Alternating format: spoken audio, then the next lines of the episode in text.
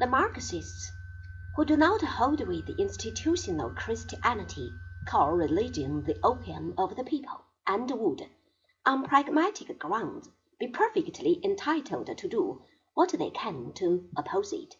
The centralization of the Church was a gradual process.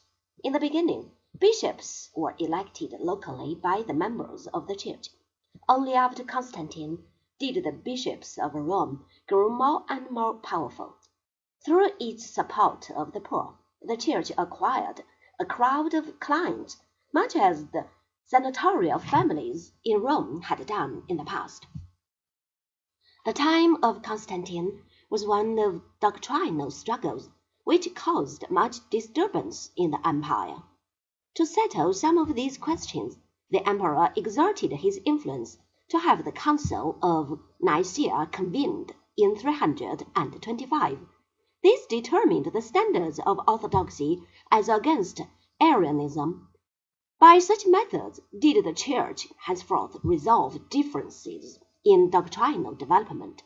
The doctrine of Arius, an Alexandrian priest, held that God the Father had priority over the Son, the two being distinct.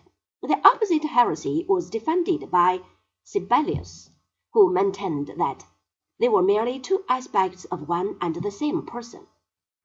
The orthodox view, which ultimately won the field, puts them on the same level, holding that they are alike in substance but different as persons. Arianism, however, continued to flourish, and so did a variety of other heresies. The chief protagonist of the orthodox camp was Athanasius, bishop in Alexandria from 328 to 373. Arianism was favored by Constantine's successors, with the exception of Julian the Apostate, who was a pagan. But with the advent of Theodosius in 379, orthodoxy received imperial support as well.